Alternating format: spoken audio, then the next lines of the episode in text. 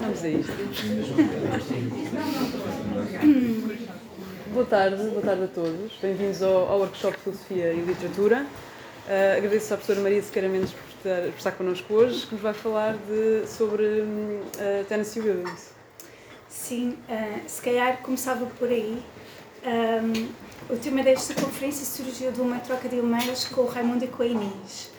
E quando eu sugeri o meu título, que era Fora de Cena, o Raimundo respondeu, e peço desculpa pela indiscrição, quanto ao título, temos o problema de ter de o adaptar para o modelo do workshop. E Maria Sequeira Mendes sobre Fora de Cena fica um pouco estranho. E tinha muita razão. Uh, o Raimundo sugeriu então Maria Sequeira Mendes sobre poemas fora de cena, mas eu não vinha bem falar sobre poemas, e rematámos com Tennessee Williams. Dado que existia alguma urgência no cartaz. E portanto queria com isto sugerir, como já estarão provavelmente a antecipar, que vou falar menos sobre Tennessee Williams do que se calhar uh, o título prometia.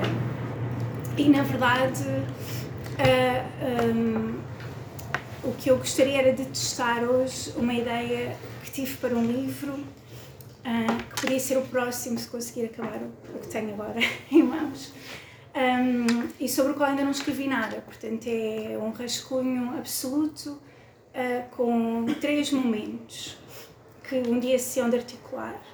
E o que eu tenho neste momento é um tema, fora de cena, uh, como já imaginaram, uma coleção de exemplos uh, através dos quais o tema pode ser problematizado, alguma bibliografia e um esqueleto. E o que apresento hoje é uma espécie de constelação de histórias ou um roteiro turístico sobre alguns monumentos que podem fazer parte um, ou ajudar a ilustrar a importância desta relação entre o que surge dentro e fora de cena. Um, e tenho dois exemplos de categorias diferentes. Os primeiros são textos e os segundos são espetáculos. E tenho consciência de que são objetos diferentes, o que pode ser problemático no futuro, mas hoje vou ignorar esse problema e tratá-los assim. Um, e, e começo pelo princípio. Portanto, por fora de cena, refiro-me a acontecimentos ou personagens aos quais se alude em cena, geralmente através da descrição de uma personagem que se encontra presente no palco, mas que a audiência não vê. Portanto, os acontecimentos ou as situações a que a personagem alude. E, e eu acho que isto é uma, um problema fundamental no teatro depois o João ou a Vera dizem, dir-me-ão se concordam, mas acho que é uma das coisas mais importantes, não é esta oscilação entre aquilo que nós vemos e aquilo que se encontra ausente. E são inúmeras as peças de teatro em que esta inseparabilidade entre o que se encontra presente e ausente da cena é fundamental. E, na verdade, existem bons motivos para argumentar que este é um atributo fundamental do teatro ocidental, pelo menos é o que eu vou tentar defender hoje, que surge desde a tragédia grega ao teatro pós-dramático. E pensemos na tragédia clássica, na qual as cenas de batalha são narradas sem serem apresentadas em palco, ou no assassinato de Agamemnon, contado por Clitemnestra na peça de Ésquilo. Nas Coéforas, Orestes traz numa máquina para uma máquina para cena, não, numa máquina para cena chamada Decuclema, os corpos de Egito, Egisto e Clitemnestra, que foram assassinados fora do palco. Na Antiguidade Clássica, os assassinatos eram relatados, mas não apresentados publicamente. E chegamos ao sentido da palavra obsceno, que nomeava que tinha lugar fora da cena por ser considerado demasiado ofensivo para ser representado em palco. John Kerrigan, em Revenge Tragedy, ajuda-nos a compreender melhor esta diferença, mencionando o momento em que Orestes traz os corpos de Clitemnestra e Egisto para o palco e afirmando, e cito, His declarations register but do not theatricalize what has been done. E esta é a primeira diferença entre registar e teatralizar, e acho que é digna de nota. E, e este era o que seria o primeiro bloco do meu capítulo hipotético. um, e gostava de mencionar esta diferença com dois exemplos. No Macbeth, o Shakespeare opta por assassinar Duncan fora de cena. Nós não vemos o assassinato, tal como acontece na Antiguidade Clássica. Mas, e o que surge fora de cena é narrado primeiro por Macbeth e depois pela Lady Macbeth. Mas ninguém tem propriamente dúvidas em relação ao que aconteceu. Portanto, quando Macbeth, um, quando se acorda toda a gente, não é? Quando o porteiro bate e acorda toda a gente, aquilo que uh, toda a gente percebe que na verdade foi Macbeth que assassinou Duncan. E uma, prova disso, haveria várias e depois posso descrever isso melhor, é que os filhos de Duncan fogem rapidamente de onde sola, como se costuma dizer.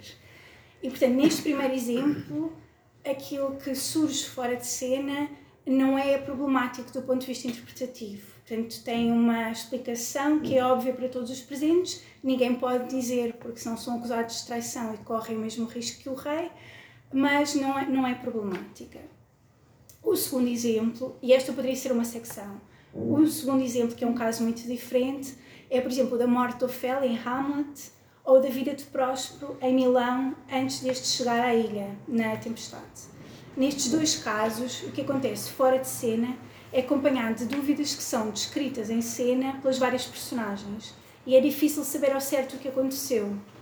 Talvez possa afirmar, de uma forma apressada, que a morte de Ofélia e a vida de Próspero não são teatralizadas em cena, mas também não são, como acontece com Duncan e Macbeth, meramente registadas. Causam dúvidas e dão origem a tentativas de interpretação por parte das outras personagens.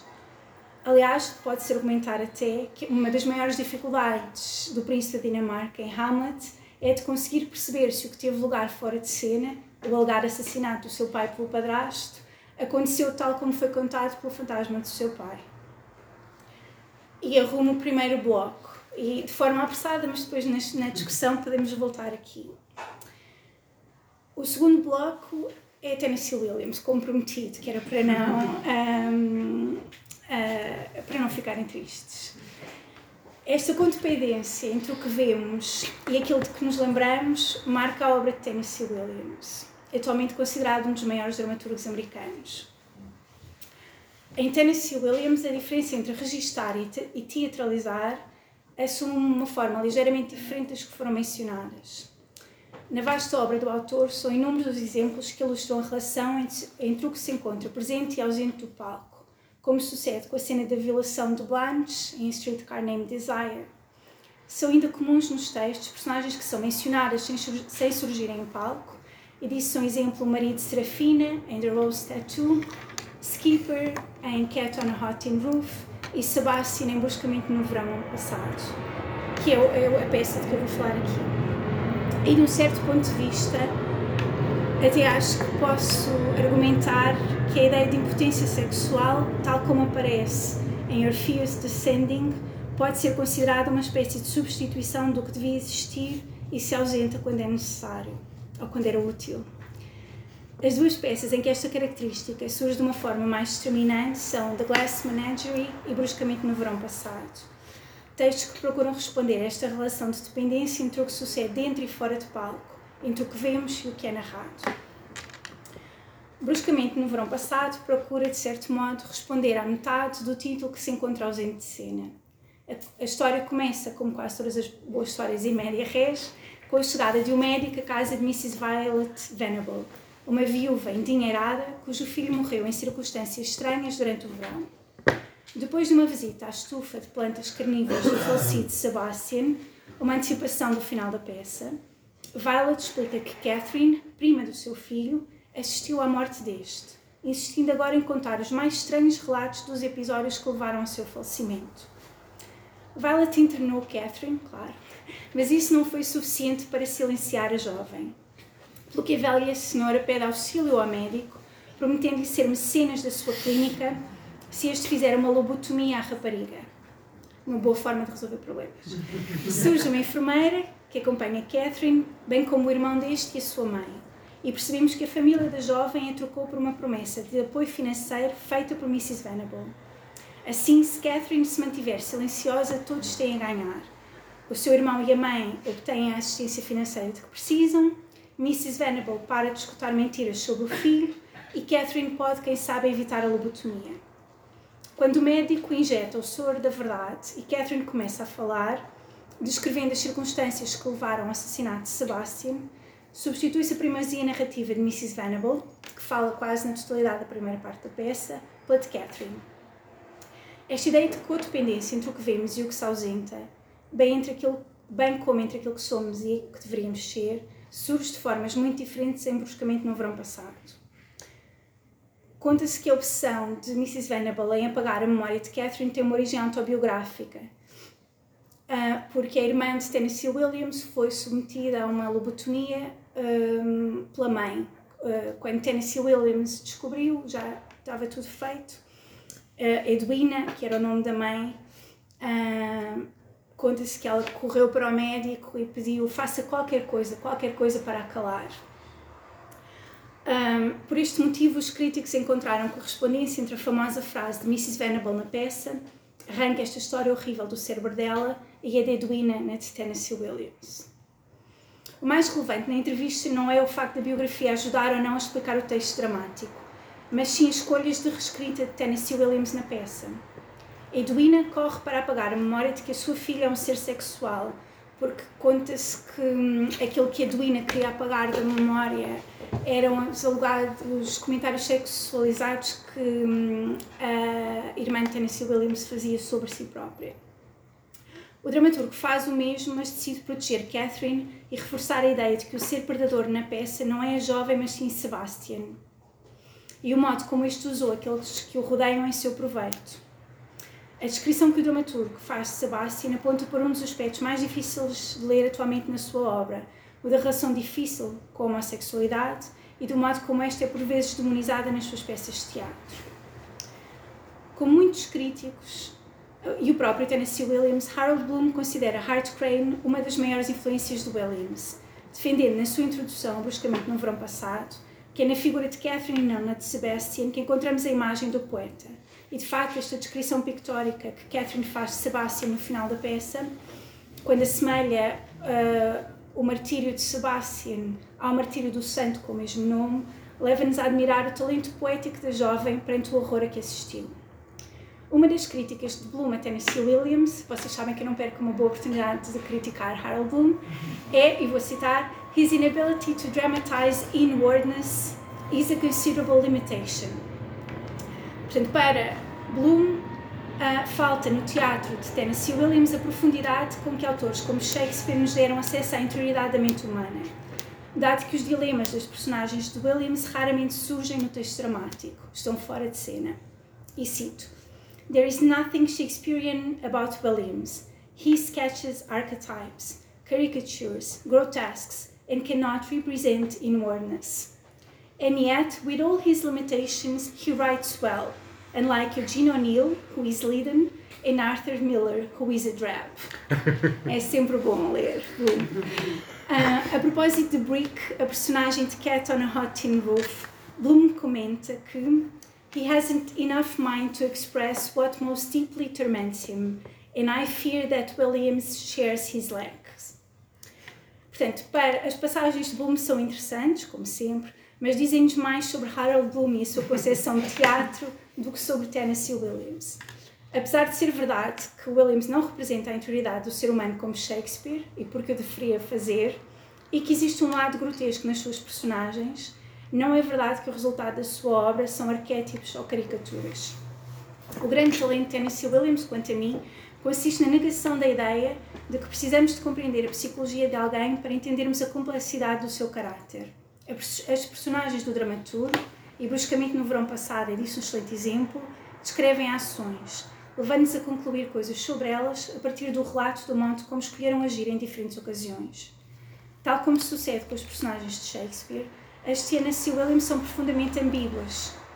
Uma mãe que, apesar de ser capaz do maior amor pelo filho, o idealiza enquanto personagem, acabando por se recusar a conhecê-lo, uma jovem incapaz de não ser fiel à narrativa dos acontecimentos, tal como estes aconteceram, sem ponderar na dor que estes podem causar a uma mãe que se vê na posição de ter sobrevivido primeiro ao marido e depois ao filho, o médico que oscila entre a verdade a narrativa da jovem e os donativos prometidos pela idosa Mrs. Venable. Existem bons motivos para pensar que Tennessee Williams não é descendente de Shakespeare, mas sim de Ibsen, como comprova, Ibsen é o outro capítulo que não está escrito do meu livro que não existe.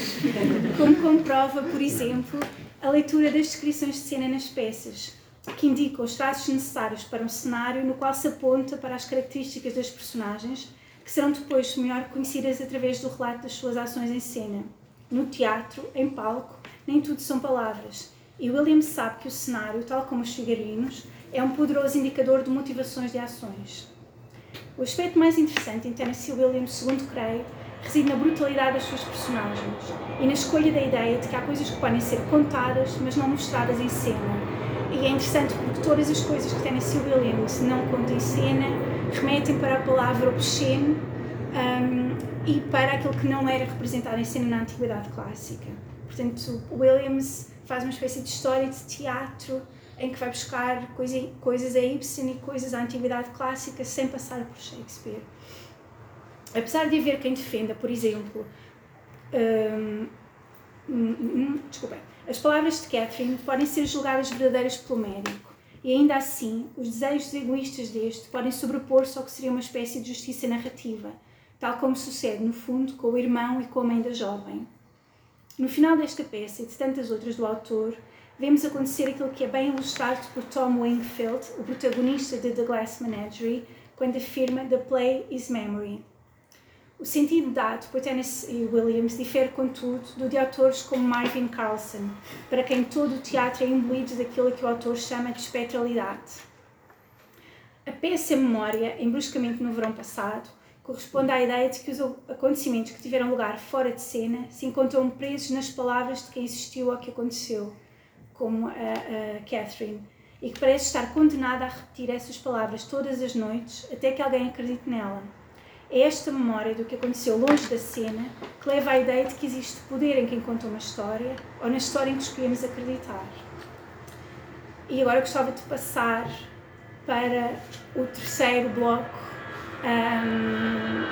um, desta ideia. E o terceiro bloco um, é motivado, ou seja, por uma, um conjunto de objetos que eu fui colecionando, como vos disse, ao longo dos anos. Um, e, e, ontem chegou-me um livro do Richard Stryer, o novo livro dele sobre Shakespeare, e ele diz uma coisa de que eu gostei muito e que eu acho que, é, que pode ser aplicada aqui. Um, the issues that I see the plays raising are philosophical and socio-political. It is these issues that provide the threads that I try to trace through the holes. I do not mean to suggest that the plays are treatises in disguise or that the themes that I find are the only ones to be found. E isto é importante porque em Shakespeare, como noutros autores, há a tendência para um, ler Shakespeare à luz de um, tendências Shakespeare feministas, Shakespeare marxistas, Shakespeare de todas as maneiras. E aquilo que eu gostava de dizer era que, por um lado, que esta oscilação entre aquilo que se encontra presente na cena e que é descrito, mas que se encontra ausente, é importante em quase todo o teatro contemporâneo. E eu sei que o argumento era mais cauteloso se eu dissesse nestes objetos que falo aqui, mas gostava de generalizar. E gostava de dizer que dessa, é isso que liga aquilo, o chamado teatro pós-dramático a autores como Tennessee Williams ou Beckett, no qual tudo aquilo que tem lugar fora de cena é muitíssimo importante, Shakespeare e as peças de Esquil, por exemplo. E gostava de vos mostrar, um, antes de vos mostrar, um dos argumentos do livro era de que no teatro clássico, vou chamar de teatro clássico a tudo que tem lugar até o século XX, até meio do século XX, para ser mais precisa. Aquilo que acontece é que o que fica fora de cena são essencialmente descrições de personagens e descrições de situações. E aquilo que tem lugar aquilo que fica fora de cena no teatro pós-dramático, ou no chamado teatro pós-dramático, não tenho a certeza que seja pós-dramático, uh, são, é a memória, mas não a memória no sentido de espectralidade que Marvin Carlson fala, mas sim a memória de uma tradição teatral, a memória de outros espetáculos. E tenho três exemplos, não sei se tenho tempo para mostrar todos, mas os dois que tenho servem perfeitamente o caso. E deixa-me só. Um...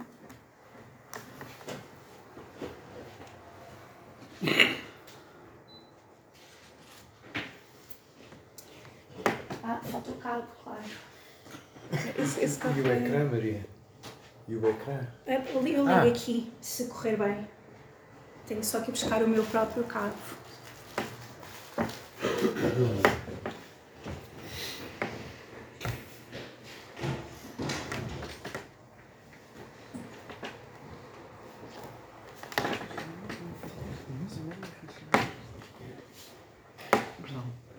Ups.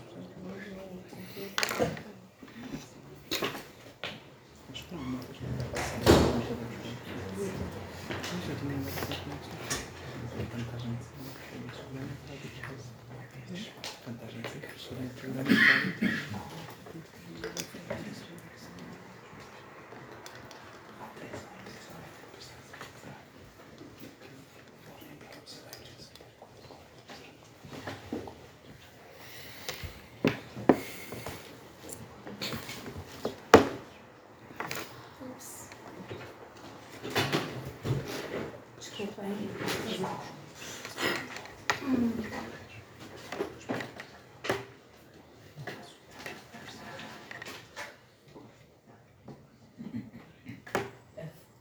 Tem, tem que um switch para outra fonte. Sim. Está a virar a este. Source. Deve ser source. Aquela bocado. Ah. Ok.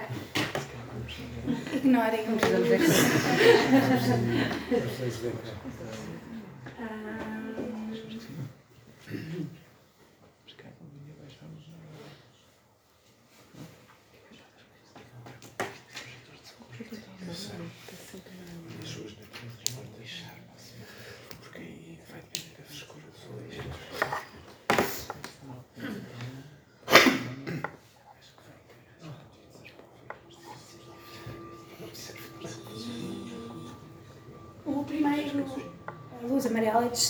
espetáculo, mas o primeiro espetáculo é um monumento, acho eu, do chamado teatro pós-dramático, ah, e que na verdade não é teatro, é dança, mas vamos ignorar também essa distinção.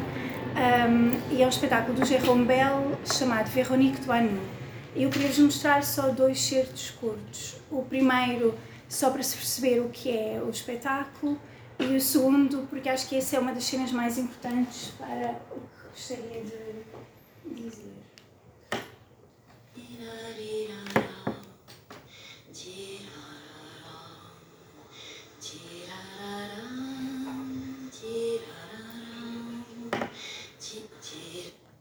Professora, se, se quiser, vou- se quiser é melhor pode baixar o.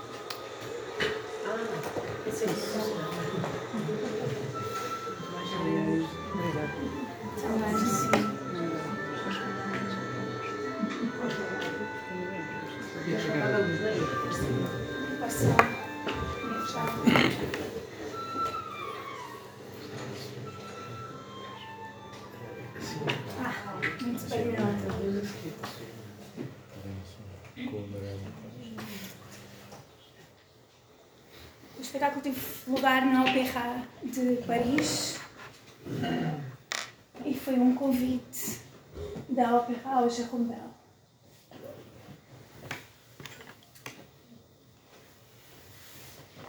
Bonsoir.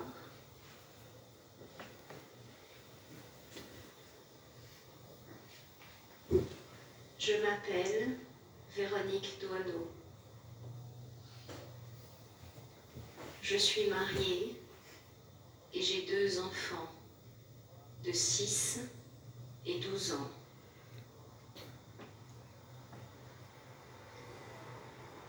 J'ai 42 ans et je suis à la retraite dans huit jours. Ce soir, c'est donc mon dernier spectacle à l'Opéra de Paris.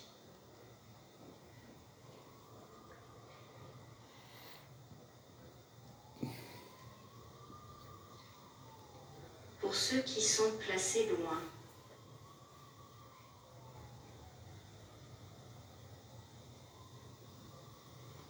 On dit que je ressemble à Isabelle Huppert.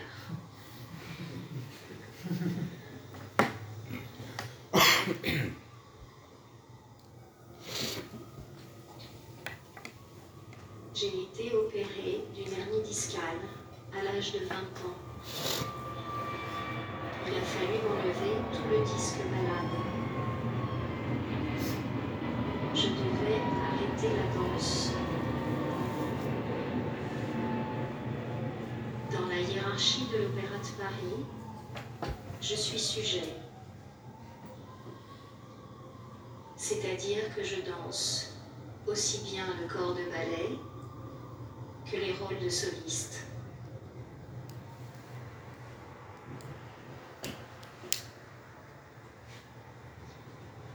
Je gagne 3600 euros net par mois, soit environ 23 000 francs.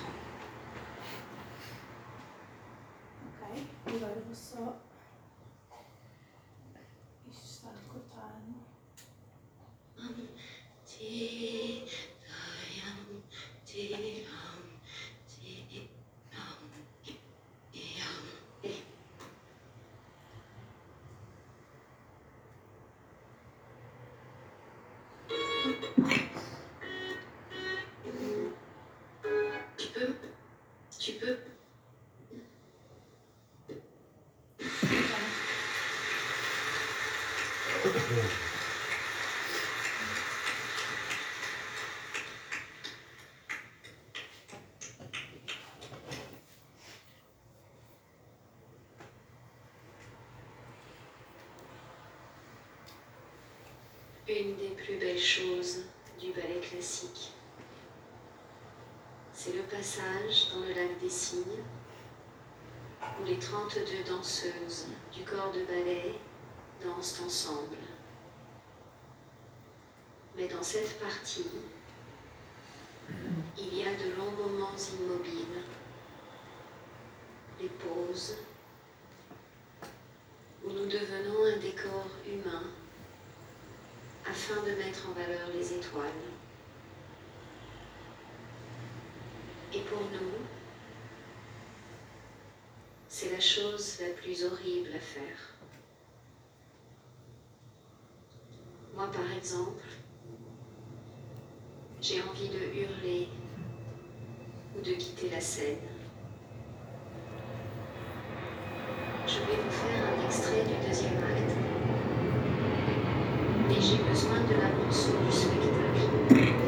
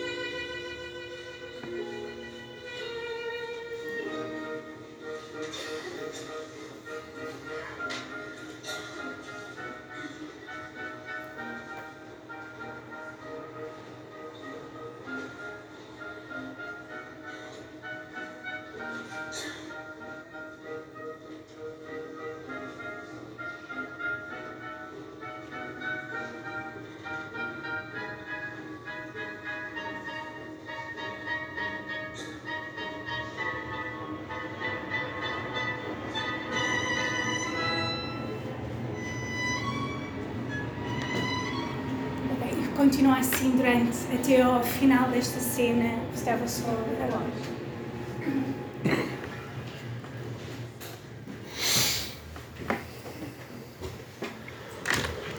Um, eu acho que este é assim, um dos meus espetáculos preferidos de sempre. E. hum, Que ano é que é? ah, Ah, tenho aqui alguns, já te digo, eh, 2004. Um, e hum, há várias coisas que são interessantes. Um, a, a primeira, ela aparece num palco vazio, como é óbvio, não é? Ah, vem com roupas de ensaio, com uma garrafa d'água, um, apresenta-se ah, no que poderia ser uma personagem tradicional do espetáculo de teatro. Hum, E o espetáculo é constituído por uma série de momentos, ahm, todos muito cruéis. Este é um deles. O outro momento cruel é quando ela diz que hum, a Gisele preferida dela é do Matsek, ahm, ah, dançada por uma bailarina que não ela. E a bailarina entra em cena e nós vemos a bailarina dançar e, e percebemos a enorme superioridade da outra bailarina em relação à Gisele tradicional que ela acabou de fazer. Um, e este, neste momento, que é um dos mais cruéis do espetáculo, não sei o que é que vos aconteceu, mas eu que vi muitos lagos dos, dos cisnes ao longo da vida, um, não consigo deixar de ver os dois bailarinos, os dois cisnes no meio da cena. E portanto, aconteceu-me na primeira vez que vi o espetáculo e aconteceu-me todas as outras vezes, ou seja, a memória dos cisnes sobrepõe-se à Veronique Toineau, apesar dela estar sozinha em cena. E o que é interessante é que aquela distinção que eu fiz no início entre ahm, relatar e teatralizar já não existe bem aqui, ou é negada por este tipo de espetáculos, no sentido em que ela não está propriamente a relatar o, o que aconteceu, não é? Ela não relata o lado dos cisnes, ela é um mero ornamento ah, ah, representando ou fazendo o papel do corpo de bailado, ah, não teatraliza os dois cisnes, ah, mas a nossa memória de espetáculos passados faz isso por nós. Um, e portanto, esta e aquilo que acontece ou que tem lugar fora de cena ah, está exatamente ao mesmo nível do que, acho eu, do que acontece na cena. E portanto, o espetáculo, este é um exemplo, acho eu, de maneira como um, a tradição, neste caso ah, da, do ballet clássico, acaba por pesar mais do que a descrição, ah, um, ou seja, a lembrança que nós temos de todos os lábios dos cisnes que vimos compete com o espetáculo que está a ter lugar em palco. Um, quando eu pensei neste livro pela primeira vez, pensei em dividi-lo eh, em espetáculos contemporâneos em que existia uma ausência de personagens, em que existia uma ausência de enredo, ah, ou em que existia uma ausência de. ou em que a cenografia, por exemplo, competia com o resto, como é o caso de alguns espetáculos do Einer Goebbels. Ahm, hoje em dia não, não estou tão certa de que esta seja a distinção boa. E queria-vos só mostrar outra coisa. Portanto, tenho dois, mas calhar vou optar. Portanto, há um espetáculo Amy Dorsen sobre o Hamlet chamado Piece of Work, em que o que é interessante é que o texto do Hamlet está todo projetado e é dito da forma mais tradicional possível, mas é dito por robôs e não existem atores em cena. Portanto, a Annie Dorsen aquilo que está a tentar fazer é um, romper com a ideia de que se não houver representações de ações em cena não existe mimese, não, não, nem catarse, nem nada dessas coisas. E nós, quando vemos o espetáculo, exatamente é muito parecido com o que acontece aqui, no sentido em que a memória de espetáculos passados compete com aquilo que está a acontecer na cena e, portanto, nós até podemos fazer uma espécie de casting pessoal no To Be or Not To Be, escolher o nosso preferido e um, ver isso. No outro, que é talvez mais complicado se calhar mais interessante, posso mostrar isto, que é bastante mais difícil para o argumento do que este, se calhar é menor. É um espetáculo de uma companhia chamada Station House Opera, que é conhecida por um, fazer espetáculos que questionam ou problematizam a ideia de teatro. Um, em quase todos eles é difícil ver o espetáculo de uma forma integral ou porque aquilo que acontece na cena é os espectadores não conseguem ver a totalidade do que acontece na cena. Neste que eu vos vou mostrar é tudo tradicional, uh, exceto uma coisa. Mas acho que é bom porque permite voltar à ideia de teatro antigo. Hum...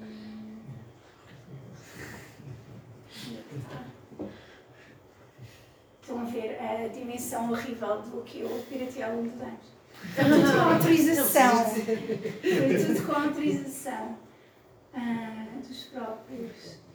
Uh, onde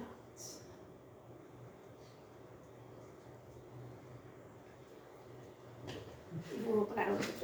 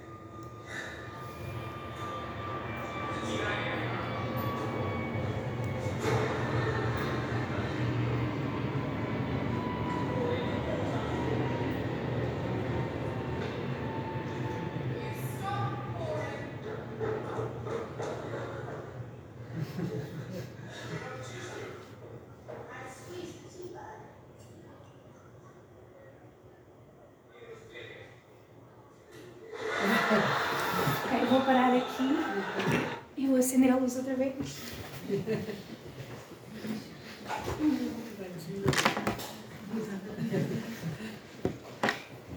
O espetáculo continua assim durante uma hora e qualquer coisa. É um espetáculo bom. E quando este espetáculo saiu, e porque se chama Mind Out, a maior parte dos críticos leram isto como sendo um exemplo da separação entre mente e corpo.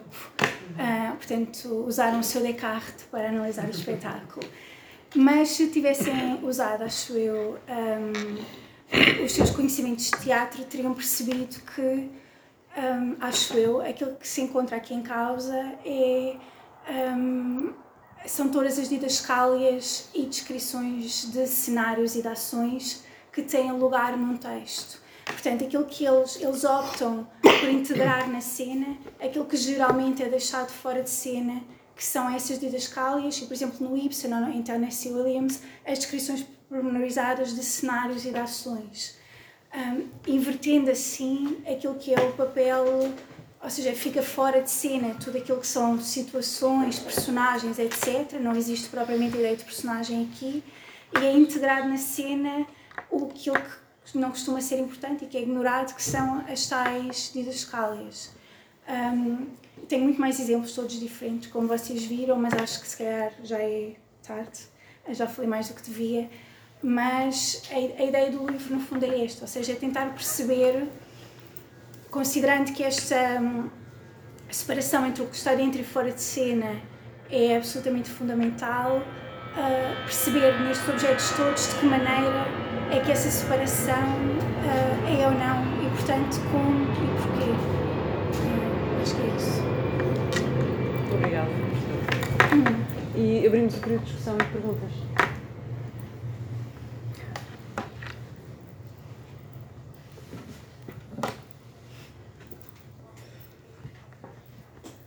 Quando vi agora este bocado, eu pensei primeiro em stage directions. Depois comecei a perguntar, eh, mas agora a parte do you, será que. Porque normalmente Uhum. directions às vezes é a character name, não é? Uhum. Ah, não sei, está a passar alguma coisa aí, ou ajuda, ou, ou desmonta?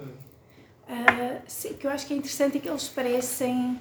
É como se tivessem uma mente única que é desdobrada em várias ações ao longo do espetáculo. Porque em geral uma pessoa consegue fazer chá sozinha, uma pessoa precisa de cinco. É? E portanto, ao longo do espetáculo, as ações de uma pessoa são divididas por estas cinco cabeças, como se fossem indicações para um ator, mas que são desdobradas muitas vezes. Uh, mas o que parece ficar de fora é a ideia de personagem, neste caso. E a ideia também de que os personagens têm sentimentos e emoções. É? A emoção é uma ação em cena que é determinada pela didascália. Exato. You're upset. Hum. Sim. Um, para já acho fascinante o teu tema. Espero que Obrigada. leves a cabo. E, e também me lembrei que um bom título para esta apresentação seria Maria sobre o obsceno. Exato, sim, E era ainda pior. tinhas mais gente aqui. Já não cabiam. Ah, e, e, e percebo bem aqui o fio condutor também das, das tuas ideias do, do fora de cena. Ah, e como no teatro pós, ou que tu chamas, chamas pós-dramático, se recorre muito. Aquele exemplo que vimos do Jérôme Bell é muito uma autoficção, não é? Está agora assim, por isso é que eu perguntei de que ano é que era também, que agora está muito, muito em voga. Ah, mas, ah, e, e percebo aqui a, a continuidade que tu vês entre o que está fora de cena, tanto no, no teatro clássico, clássico, no Shakespeare, como no Ten- Tennessee. Agora, quando ah, introduzes nesse, nesse conjunto a ideia da memória, daquilo que nos faz evocar, eu penso que isso é um bocadinho outra categoria. Uhum. Ah, e até pensei até que ponto é que também se poderia ah, aplicar isto, por exemplo, no caso da narrativa. Dizer, agora que nos vamos falar de Uhum. romances, a narrativa, o que é que corresponde ao fora de cena Uhum. ah, e o que é que depois corresponde, que eu acho que ainda é um bocadinho outra coisa, a intertextualidades, ou a, usar um termo Uhum. técnico, o que é que corresponde a citações mais, menos, mais veladas ou, ou coisas que nos, nos lembram. Estarei- Sim, eu não falei disso aqui porque não havia tempo, Hum. mas uma, hum, uma das ideias que gostava de explorar, o capítulo, este capítulo, se fosse um capítulo, se for um capítulo, hum, seria talvez sobre a ideia de interpolação narrativa, porque tenho pensado na interpolação não como no esquema de alternâncias ri- eh, de- na rima, mas como numa coisa que se insere no meio de outras coisas.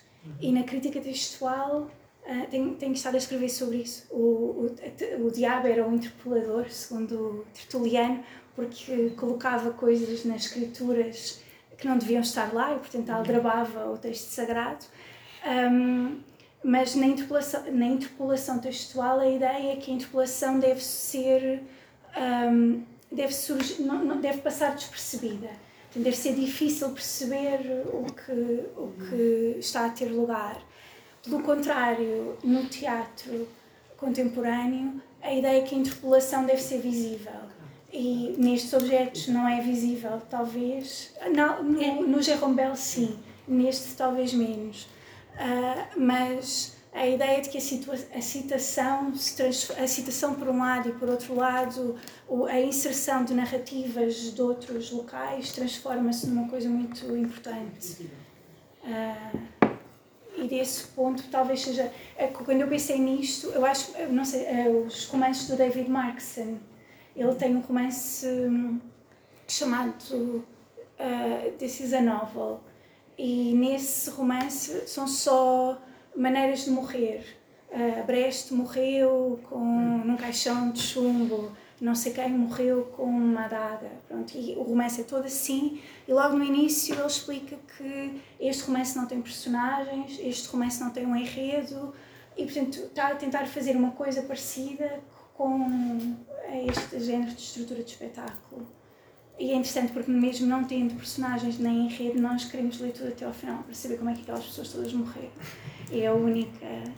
Mas é talvez o mais parecido em termos narrativos que encontrei.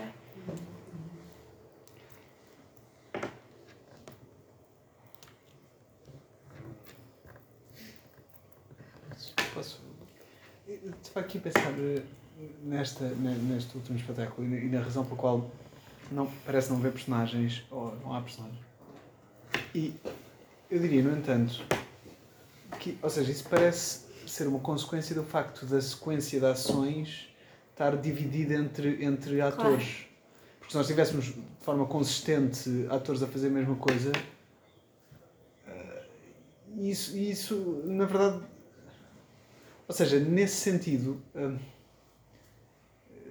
não, não seria possível dizer que há na mesma personagens, só que elas não estão a ser. Ou seja, e isso é quase uma ideia de quase uma inevitabilidade da personagem. Portanto, é impossível escapar à ideia de personagem. Acontece que personagem, as personagens não estão a ser uh, trazidas à cena de uma forma reconhecível.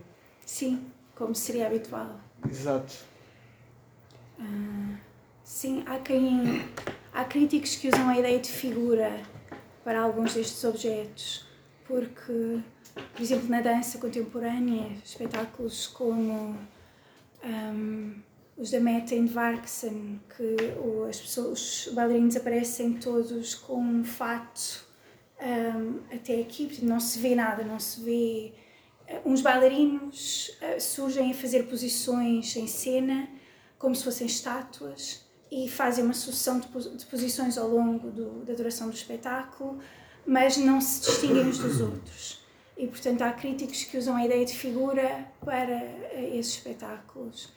Uh, aqui, como nós conseguimos atribuir, e eles próprios atribuem estados emocionais à sequência de ações, isso é mais parecido com aquilo que tradicionalmente nós chamamos de personagens. Uh, mas o ponto é que ele, então os cinco seriam uma personagem e não seriam cinco personagens em cena, mas sim uma personagem que faz várias ações. Mas... Não, é difícil, é enredei-me agora. Eu percebi. Mas é capaz de não precisar, não precisar nada disso. Pois. Vamos imaginar a, a benefício de ter que são há mesmo cinco personagens. Sim. E que há uma voz em off que lhes dá instruções. A, a, aquilo que é inabitual é que o, o, o caráter aspectual de uma ação, a continuidade de uma ação, é, é repartida por vários personagens. Não é tanto várias, várias personagens ou pessoas ou agentes cooperarem no sentido de um fim comum, não é isso exatamente Sim. que se passa. A intervenção é ao nível do aspecto da ação. É, ele está a fazer o chá. Ele está a fazer o chá, é dividido não por vários agentes, mas há várias personagens que intervêm em vários momentos da ação. É esse que é o aspecto exterior. É mas são personagens à mesma. Ah. Chamam-se todos You aí. Não, eles chamam, eles estão, eles estão a dar. Não, isso podem se chamar todos eu. Não, eles, eles estão a interpelar Os três porquinhos chamam sempre porquinho. não.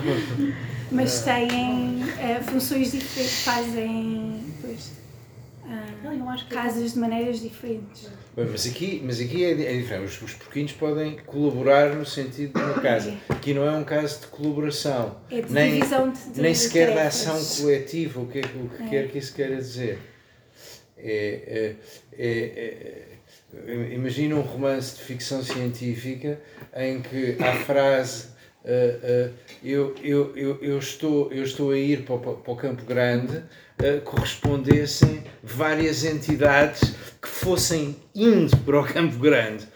Ah, as entidades não deixavam de ser agentes, mas a, a- a intervenção é no, no caráter aspectual da ação. Isso é que é cortado. É isso, é isso mesmo. E aqui o facto de haver alguém que dá ordens, eh, eu acho que também Mas é sempre mesmo que dá ordens. Não, não, Não. Não. Eles vão dando Eles vão ordens Depois eles vão. Mas aí corresponderia à figura, ou poderia corresponder à figura do autor, que se considerássemos que isto são didascálias, ah, em geral, ah, quem determina a ação é o autor. E, portanto, o autor seria quem diz you, não é? Mas nesse caso temos uma teoria de, de, de ator, um ator que segue, que segue instruções, que só segue instruções. Assim, o ator no teatro clássico, em geral, segue instruções. Eles não gostam de seguir instruções. Mas é verdade. Agora, Depende do ator, sim. É só produz e não há texto, não há texto primário. agora, não sei o que é que, em relação a este espetáculo, ocupa o lugar dos cisnes que não estão no primeiro espetáculo.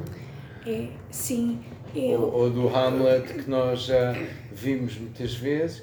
E, e isto é já a imaginar que só se faz espetáculos para quem já viu. Precisamos de teatro tradicional para poder ter o luxo o conforto de teatro. Eu acho uma ideia extraordinária. Sim, Acho uma ideia extraordinária. Portanto, no primeiro ciclo temos teatro tradicional Sim. e depois temos teatro que precisa do teatro tradicional. sim. Eu tinha uma ideia, mas que era. era, era mais problemática e menos politicamente correta que é esta, mas estamos em família, por isso vamos lá. Ah, mas que é, no fundo, o teatro clássico é uma espécie de alguém que faz uma pintura de outra pintura. Ou seja, alguém que pinta, faz uma reinterpretação do que pode ser um Van Gogh ou um, não sei, Tiziano ou outra coisa qualquer, assim. Ah, e desse ponto de vista está, está ahm, remetido à reprodução da reprodução da reprodução. Ah, o teatro contemporâneo ahm, seria uma tentativa de ah, produzir pensamento em relação a uma série de problemas. Ahm, no sentido em que tenta. É quase como se fosse um, um Lego em que nós temos cinco ou seis componentes cenografia, figurinos, personagens, enredo, etc. E vamos brincando com as peças de Lego e tentando hum, inverter ou romper a hierarquia de categorias a que habitualmente damos importância.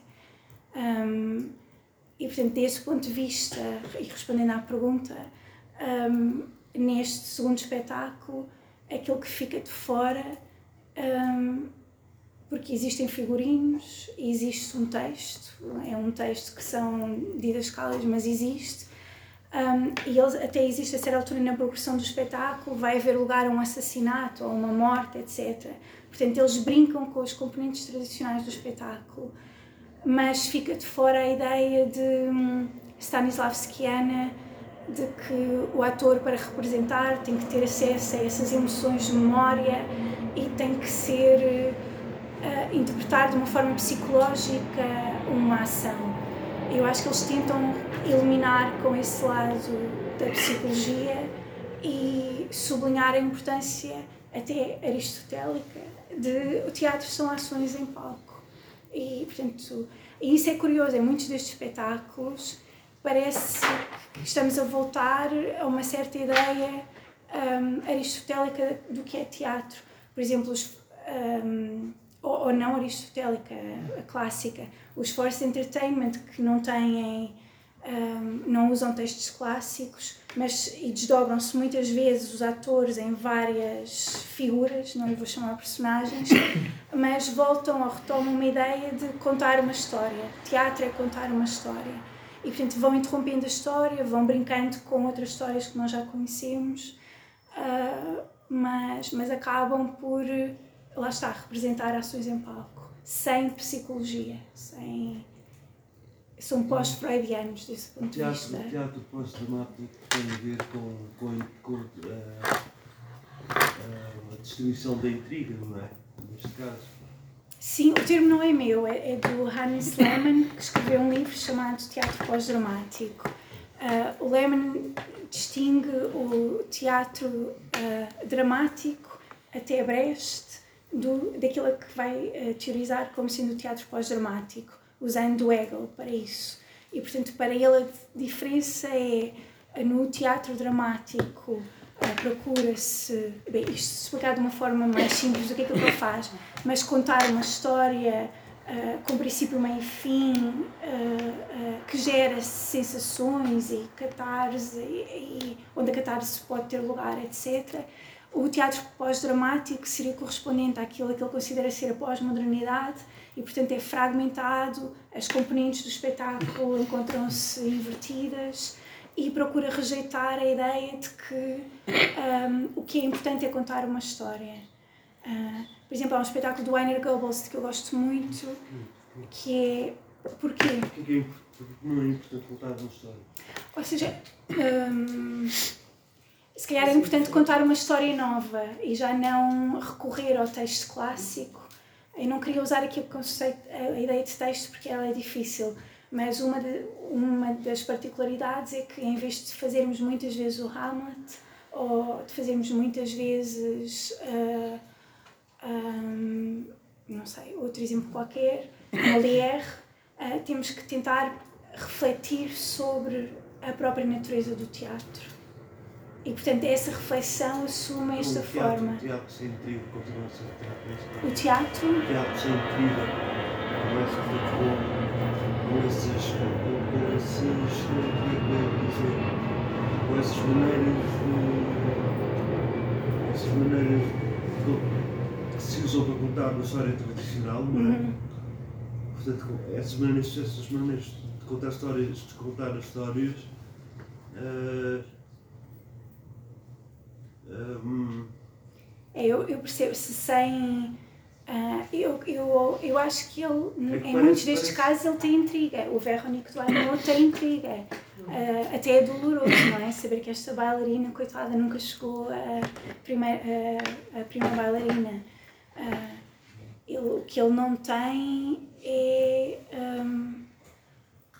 Cada espetáculo, de maneira diferente, procura anular uma das componentes ah, tradicionais do teatro. Por exemplo, no Veronique Bano anula-se a cenografia, ah, anula-se o desenho de luz, não é? A luz é a luz geral do palco que não cria a sensação de ilusão, como aconteceria num Lago dos Cisnes normal. Então, há um sentido, há um sentido que era característico do teatro convencional, não é? Uhum. Há um sentido do qual se abdica e de que maneira é que isso reflete a sociedade contemporânea. É essa a pergunta. Hum, eu não sei se se abdica de um sentido. Creio que se abdica de um, em cada objeto, eh, que se abdica de uma componente importante do espetáculo e creio que são objetos que existem em relação com uma tradição. Ah, e é verdade que é possível eu nunca ter visto o Lago dos Cisnes e ter uma relação com o Veronique Toineau. Hum, mas são espetáculos que, em geral, dependem dessa relação com o passado. Ao contrário do que acontece com o Hamlet, eu posso ver o Hamlet. O Hamlet é um objeto completo. Ah, tem um princípio, um meio e um fim. Eu acedo ao Hamlet e, e, ah, tenho o, objeto. Ah, eu vou ver o Veronique do Arnaud e posso vê-lo sem ter visto o Lago dos Cisnes, mas é mais interessante se eu tiver visto o Lago dos Cisnes. Aliás, mesmo eu posso retirar-me da equação porque eu estou a entrar em problemas. Ah, o Lago dos Cisnes, eu mesmo sem ter visto o Lago dos Cisnes, o ponto é o Jérôme Bell, quando pensa no espetáculo, pensa no espetáculo em relação com uma tradição do, do ballet. Ah, Portanto, independentemente dos espectadores terem visto ou não, isso não interessa. São espetáculos que existem em relação com a tradição do teatro ou com a tradição da dança. Uma coisa é de onde algo vem, uma coisa é de onde algo vem, outra coisa é que coisa é ela. Ou não? Vou tentar ver se eu consigo explicar. Não, não vou conseguir explicar.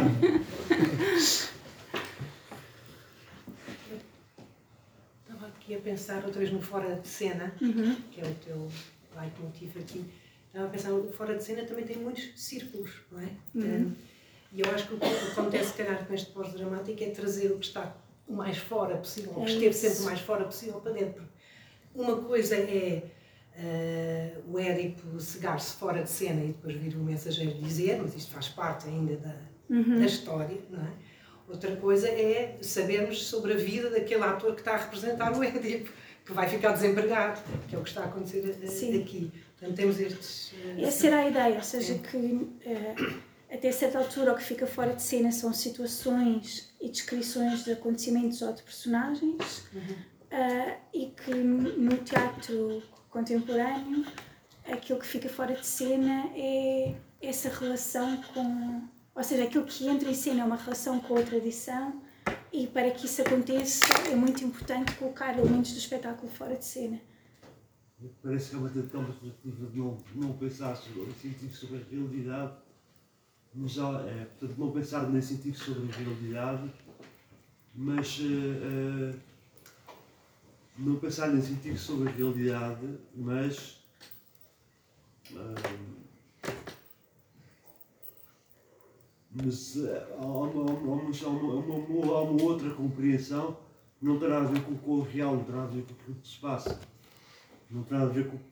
Portanto, o que é que eu quero dizer? Não não estou não estou a criar juízos de valor, não estou a tentar fazer um juízo de valor, porque tanto, tanto o Tennis Williams como, como este espetáculo eu achei, gostei, gostei de ver e eh, portanto o que a questão é porque é que o sentido eh, de uma sociedade ordenada a vários, a vários com, com, com as bases e com o que está por cima, uma, uma, uma, uma sociedade ordenada como um edifício que funciona mal, eh, uma sociedade ordenada como um edifício que funciona mal,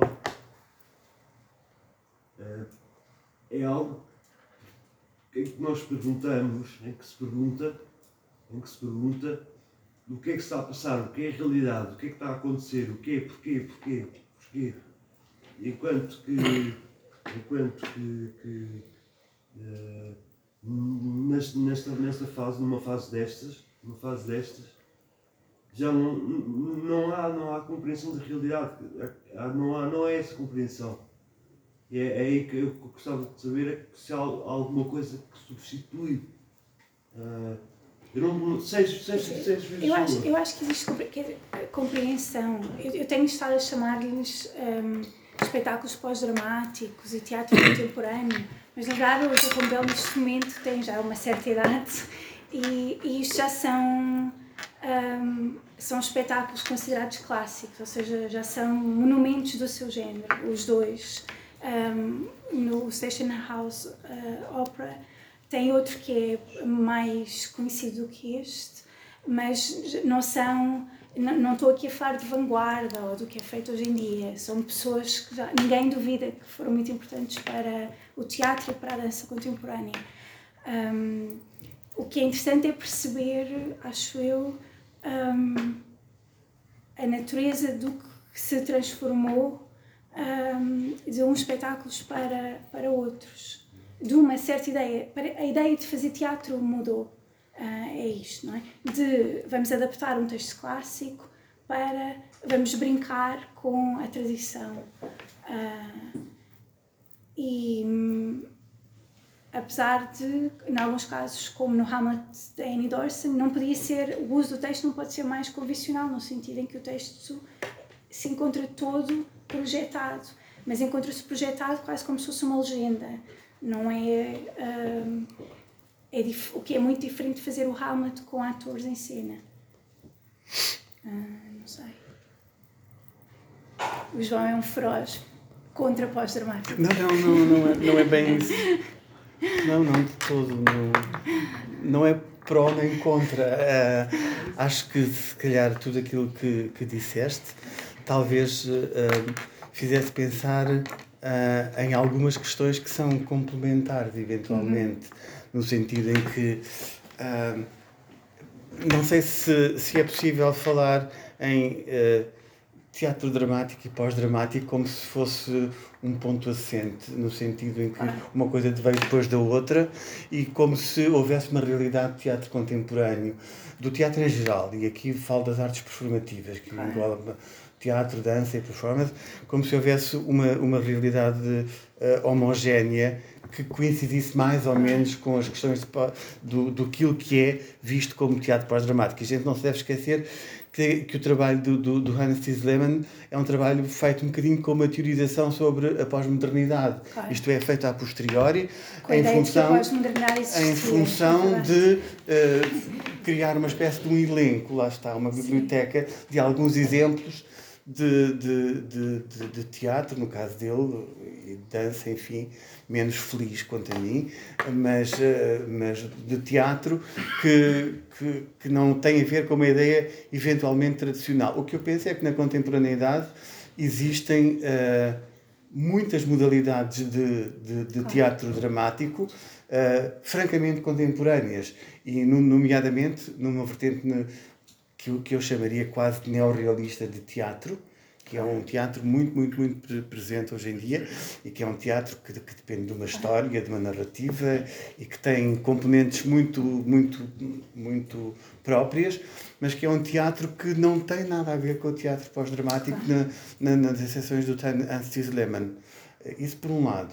Por outro lado, eu penso que aqueles exemplos que tu deste não, não, não, não permitem, uh, isto é, permitem permitem que nós vejamos realidades distintas. E pegando um pouco naquilo que a, que a Cláudia disse há bocado, que tem a ver com aquilo, uma coisa que já foi dita aqui, eu penso que uh, uma coisa muito pequena é que aquilo que a Veronique Doineau, que o Jérôme Bell faz, através da Veronique Doineau e dos vários espetáculos que ele fez do mesmo género, não é? Porque ele fez aquilo com ela, fez aquilo com uma bailarina brasileira, fez um outro com outro bailarino chamado Cédric Andrieux.